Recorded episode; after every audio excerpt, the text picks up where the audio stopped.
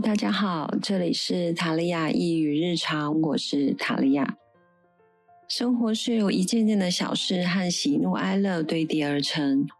我希望透过塔利亚一语日常，让在生活中感到疲惫或是疼痛的你，觉得白忙一场的你，可以感受到日常里的光，温暖过你最冷的瞬间。今天的 Podcast 呢？嗯，我依然想要分享一部我对我自己的改变非常大的一部电影。这部电影呢是在二零一七年上映的电影，中文的电影名称叫做《心灵小屋》。我觉得这部电影是疗愈伤痛的一个心灵旅程。我曾经在，嗯，我忘记是哪一年。在清明假期，不停的在看这部电影，因为那个时候的我是有点怨天尤人，然后我不太理解为什么我还是这么的痛苦。我那一年的清明假期看完了大概三十遍之后，我突然好像跟神理解了，突然那些愤怒或是那些觉得不公平、觉得我很悲惨的这件事情，好像。就在那三四次看完之后，慢慢的、慢慢的，没有那么多的、没有那么大的情绪，所以我想把这部《心理小屋》这部电影介绍给大家。我现在不知道还有哪个平台可以去看到这部电影，不过大家可以呃去搜寻一下《心理小屋》这部电影呢，是改编自作家威廉·保罗·杨畅销小说，叫做《小屋》。在《纽约时报》畅销书排行上超过了七十周的冠军。那这部电影呢？我刚刚说过是在二零一七年上映的。剧情是在描述一名丧女的父亲如何在挣扎和学习疗愈伤痛的感人的故事。嗯，这部电影呢有一些宗教的色彩。电影中会出现圣父啊、圣子、圣灵这三个角色。嗯，不过撇开宗教的因素来看呢，其实非常适合大众观赏的，所以不需要用太多的宗教去解读这部电影。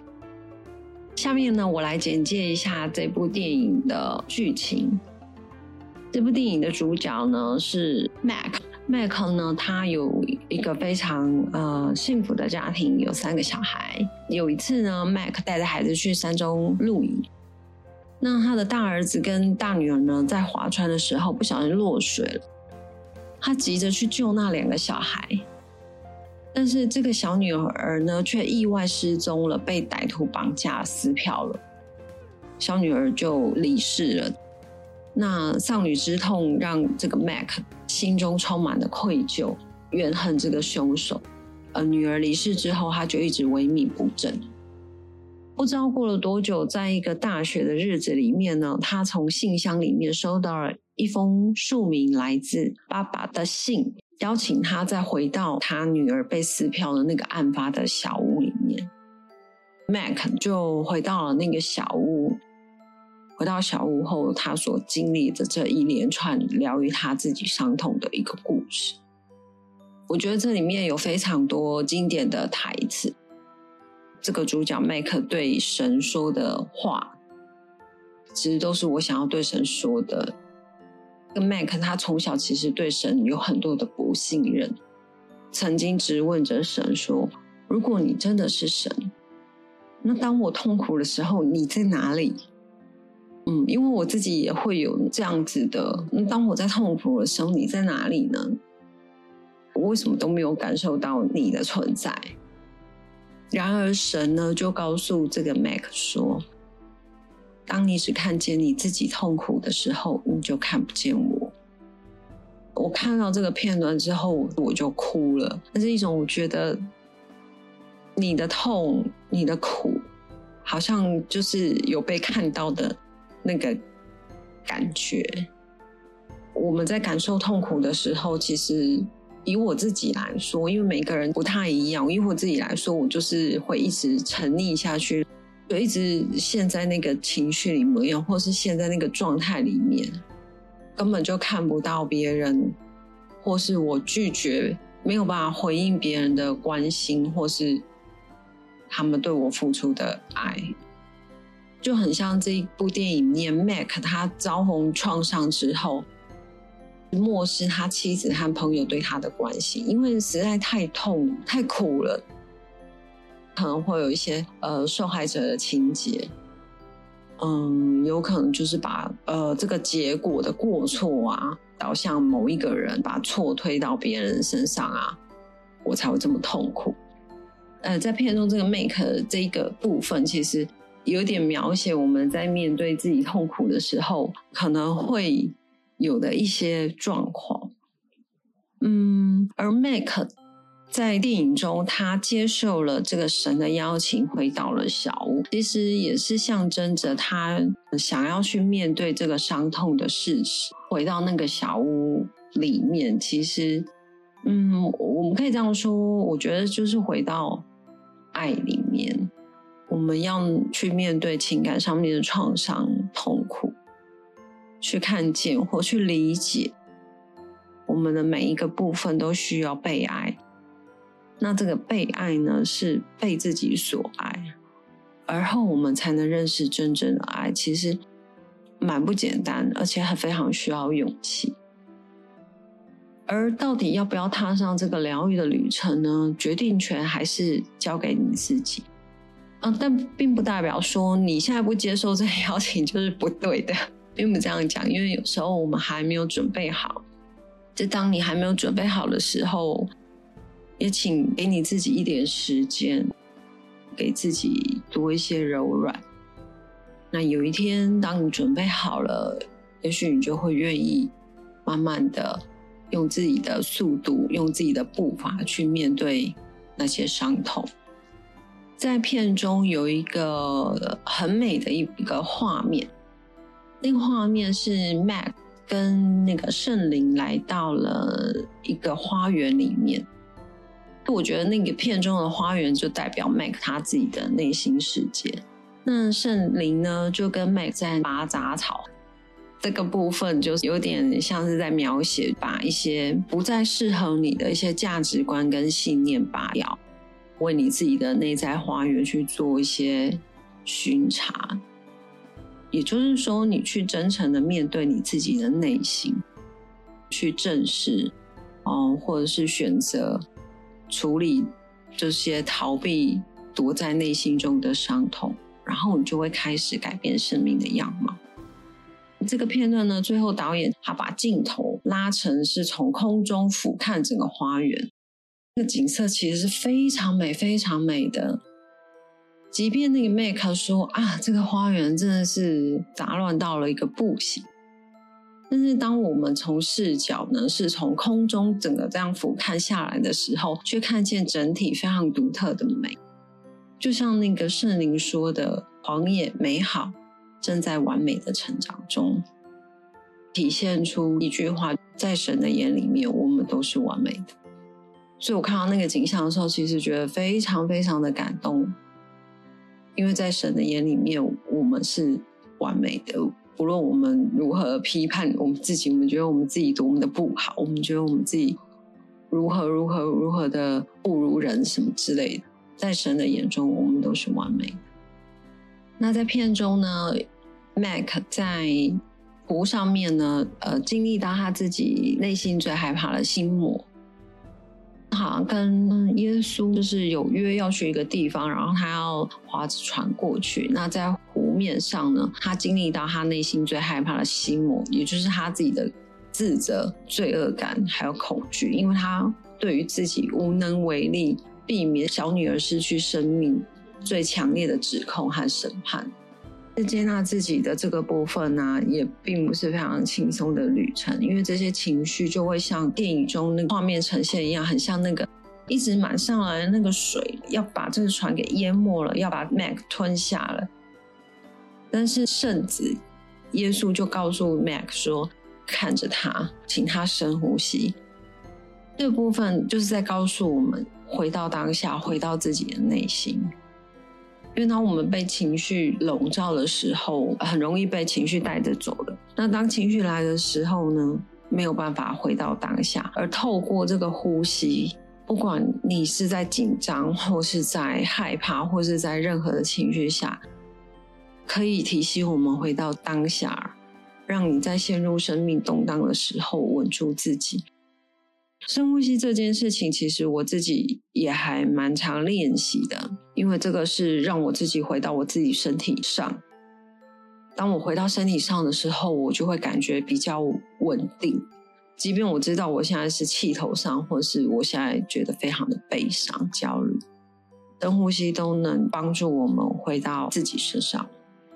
所以，当你觉得情绪蜂拥而至的时候，也可以稍微试着练习。当然，呼吸法有很多，你可以找一个适合你自己的呼吸法，或者说你只是简简单单的就呼吸就好了。大家可以试试看，说不定这些练习可以帮助我们在我们日常生活里面会觉得舒服一些。跟随着这个剧情的走向呢，呃，圣子耶稣呢就带着 Mac 来到一个智慧女神的面前，在讲的就是离开审判的习惯。我们很容易以自己为中心来判断这个世界，或是这个人应该要怎么样怎么样，聚焦在某一个固定的方向上面。我其实我们会慢慢的就僵化。没有改变视角的话，你永远看向都是同一个方向，看不到从别的方向看过来的景象。当你改变了一个你看事件的态度，你就容易扩展，或是去同理看待其他的人事物的角度。当你改变了这个看待人事物的角度的时候，你对某些事物的一些既定的想法或是观念就会跟着改变。那接着随着剧情的发展呢，Make 他一步步的面对他自己内心的纠结和执念，包括他对他父亲的恨，还有罪恶感，对他女儿的内疚，以及他需要放下对凶手的仇恨。这是一段宽恕、和解和告别的旅程。因为像这些痛苦的经验，往往都很让我们难以宽恕，我们很容易因为这些愤怒、悔恨。可是，当我们抓了这些愤怒和和悔恨的时候啊，伤害的是我们自己，而不是别人。把自己锁在跟那个对方的牵连里面，这个过去的伤痛就会一而再、再而三的不断重现，就很像在绕圈圈一样，怎么样绕都绕不出去。宽恕呢，也不是一瞬间，或是我们。一下子就可以做到的事情，所以当我们还没有办法做到这样子的程度的时候，不也不需要因为这样子去指责你自己。但是我们可以学习，让自己慢慢的不要抓着这个痛苦抓得太紧，慢慢的松开这些苦楚，停止这个创伤来控制我们。这个过程其实你不需要去原谅那个你觉得是凶手的那个人。不需要原谅他，就可以做让自己不要抓的痛苦，让自己慢慢松手，让创伤不要来控制我们的这个事情。不需要原谅他，你就可以做。当然，如果我们可以慢慢的、慢慢的学会去宽恕别人的话，我们就不会锁在跟对方的牵连里面，对方也不会再有那个力量来伤害我们。虽然说这么做呢。不会改变事情的后果，也不是说他所所作所为就是对的，也不是造成伤害你的这件事实就不存在，并不是这样子的，而是我们去接纳他跟你自己现在的样子，而不是我们希望呈现的那个样子。最后呢，Mac 抱着女儿的遗体下山去安葬。跨越苦难以后呢，这个真实的这个体验，心如刀割那个泪水，其实这个经历成为 Mac 生命经验中的养分。在电影里面呢，在花园安葬女儿之后长出的植物，导演一样是把他的镜头拉到空中去俯视空拍这个场景。这个桥段让我十分的感动，因为这个中间需要经过很多的煎熬、哀痛，艰难的长出力量，选择让爱去抚平伤痕。我知道这个生活非常的不容易，神曾经说了一段台词，或许大家愿意的话，可以把这个台词记下，因为这个台词让我觉得感受到被爱、被安慰。神对 Mac 说：“你被创造出来是要被爱的。”我希望这一句台词能够在你觉得非常难受、难解的时刻，请记得你并不是孤单的一个人。